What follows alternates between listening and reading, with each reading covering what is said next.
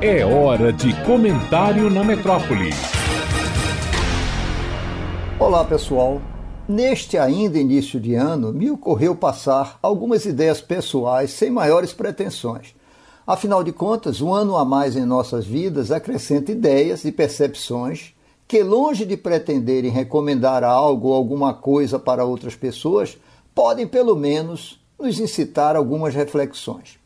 De fato, os últimos anos vividos pela humanidade nos empurraram muito mais para o pessimismo do que qualquer outra experiência prévia.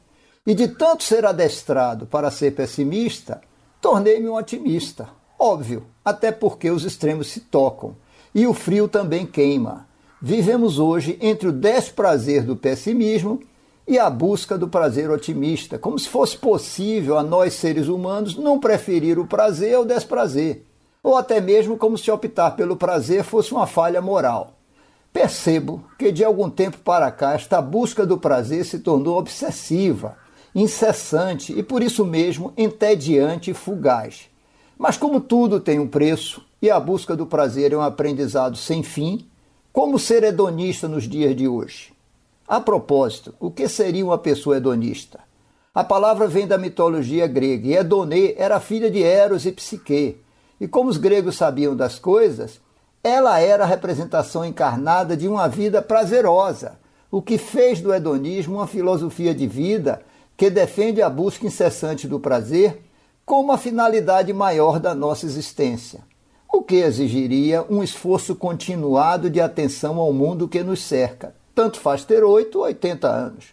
Qualquer apreciação estética, de um pôr do sol a um papo agradável, a um bom livro ou filme, sempre exigirá uma cuidadosa atenção ao mundo e à natureza humana que nos cerca. O celular que a princípio colocou esta janela nas palmas de nossas mãos, paradoxalmente se transformou no maior obstáculo em prestarmos atenção ao mundo transformando-se na onipresente fonte de nossa constante distração. Nunca estivemos tão distraídos. A qualquer momento vemos turistas fazendo selfies como uma forma de fixar momentos na memória, mais dos outros do que suas memórias mesmo.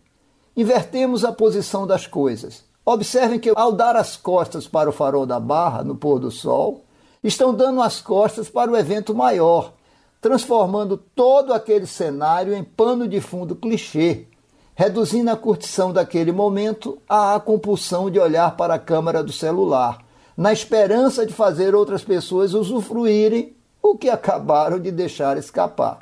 Até porque o pôr do sol não pode mais esperar. E logo retirou-se para, quem sabe, retornar no dia seguinte. Mundo estranho e distraído esse nosso. Eu sou Chico Ora, médico e observador da natureza humana.